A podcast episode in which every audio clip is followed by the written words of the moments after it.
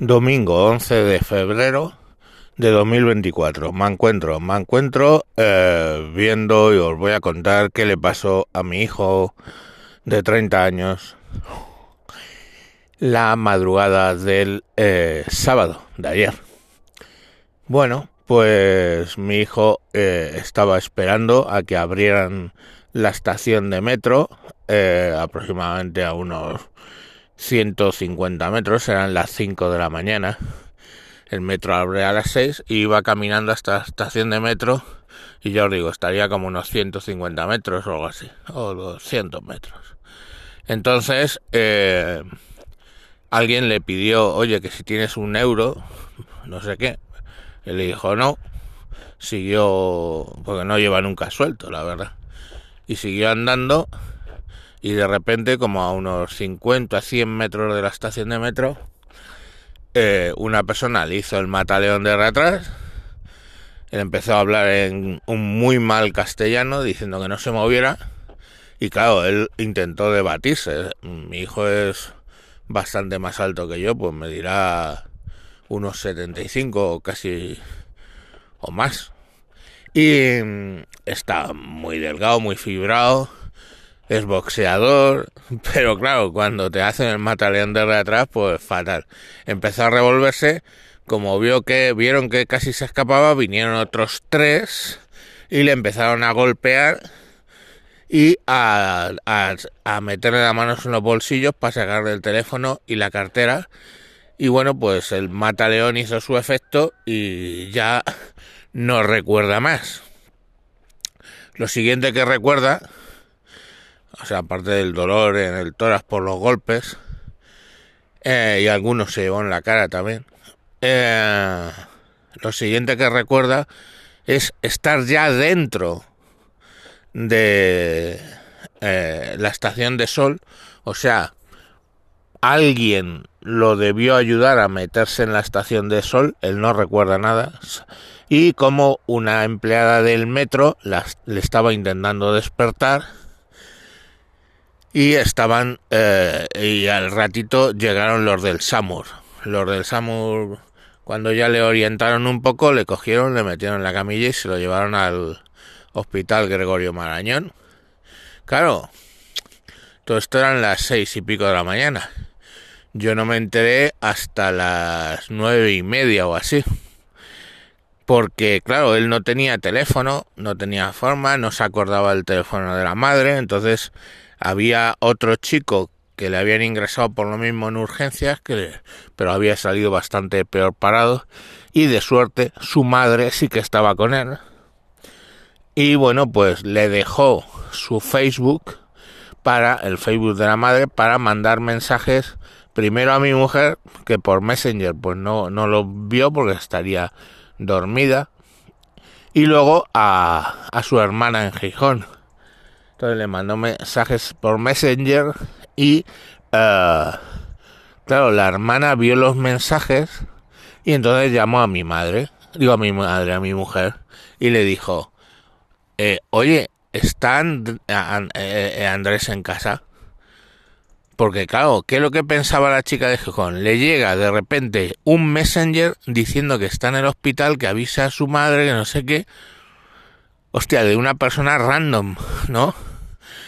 Eh, entonces, pues ella cogió y, le preguntó a la madre, y dice, no, pues no, no ha llegado todavía. Hostia, pues es verdad, parece ser que es verdad. Eh, y ya llamó por teléfono esta eh, mi hija de Gijón esa señora y la señora le puso con el niño y le dijo que se que el niño 30 años pero bueno yo lo llamo los niños aunque tengan 30 años llamó y le dijo que sí, que efectivamente estaba en el hospital. Y nada, a mi, mujer le dio un ataque de hipertensión de la hostia, se mareó, la tuve que sentar, espabilarla, mi hijo, mi hijo. Nos metimos todos en el coche a las 10 y pues todo bien, ¿no? Porque luego cuando llegamos a la puerta de urgencias de del Gregorio, del Gregorio Marañón sería como las 11 de la mañana y él ya estaba en la puerta esperándonos para subirse en el coche. O sea que... Eh, solo los golpes un poco en el tórax y tampoco tuvieron mucho mucho efecto. Afortunadamente no llevaban navajas y lo único es que bueno, pues le hicieron un TAC cerebral y un TAC del tórax en urgencia para ver si había derramamiento, derrame de, sangre interna o daño cerebral. No, pero, pero fijaos ahora os voy a decir, mi hijo, eh, lógicamente, pues el latino lleva cinco años viviendo aquí, cotizando al IRPF y a la Seguridad Social, eh, pagando impuestos como tú y como yo. Desde el día que llegó, porque le hicimos nueve meses de proceso para que él entrara legalmente en España llamado por una empresa. Y bueno, ya lo he contado muchas veces. Nueve meses. Bueno, pues el latino y tiene amigos, pues lógicamente en los barrios donde hay más latinos y va muchas veces por San Cristóbal de los Ángeles y por Vallecas. Y bueno, pues allí va con mucho cuidado, va, va atento. Donde no iba atento es en la Puerta del Sol, la Puerta del Sol, para los que no sois de Madrid, son es el puto centro, no solo de Madrid, sino de la red de transportes de España, es el puto centro. Y le pasó en el puto centro. Y claro, yo decía, ¿y cómo no te ibas? Dice, porque en el centro de Madrid vas tranquilo. En San Cristóbal o en Vallecas, lógicamente, que son barrios más periféricos, eh, sabes lo que te puede pasar y vas muy atento. Pero en este... Joder. Perdonadme. En este no ibas atento. Aquí no ibas atento. Ibas de relajo. Y gracias a Dios no iba ni borracho, porque no, vamos, no, porque él no bebe en exceso nunca, pero es que no había bebido absolutamente nada, porque está tratando de, de volver a coger fibra, etcétera, y bueno, pues no sé, sus cosas del, del fitness, ¿vale? Entonces, eh,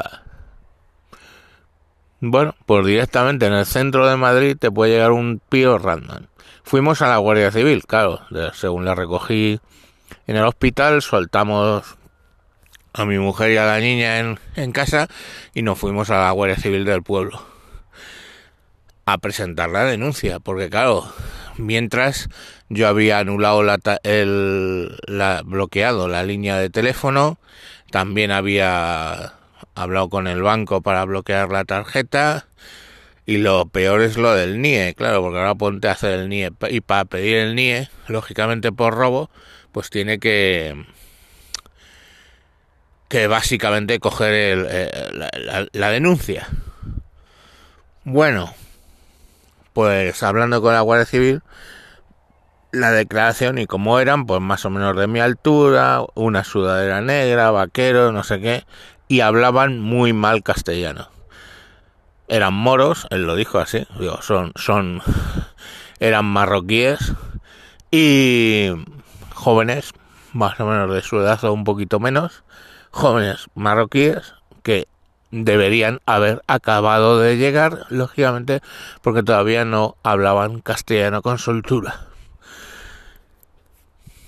No sé, vosotros diréis, ¿qué tengo que decir yo? ¿Vale? ¿Qué tengo que decir? Pues que eso se le hicieron a mi hijo y mi hijo, pues al mataleón, lógicamente, perdió el sentido y lo recuperó. Pero a mí me hacen el mataleón con un ictus que he tenido.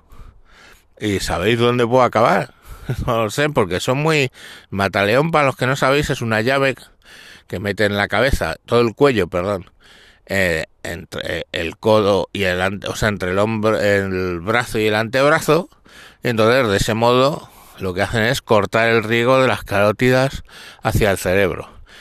En unos instantes, porque es bastante rápido, sobre todo si no te debates, y aunque te debatas, porque es muy complicado conseguirse librar de eso, pues el flujo de sangre al cerebro se corta y el cerebro se apaga, punto. O sea, directamente pierde la conciencia.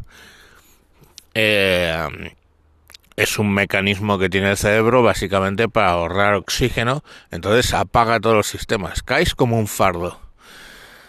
Eh, joder, es muy bonito de ver y muy teórico y muy interesante, pero a una persona lo puedes matar haciendo eso, sobre todo porque si sigues presionando las carótidas durante suficiente tiempo, el cerebro muere.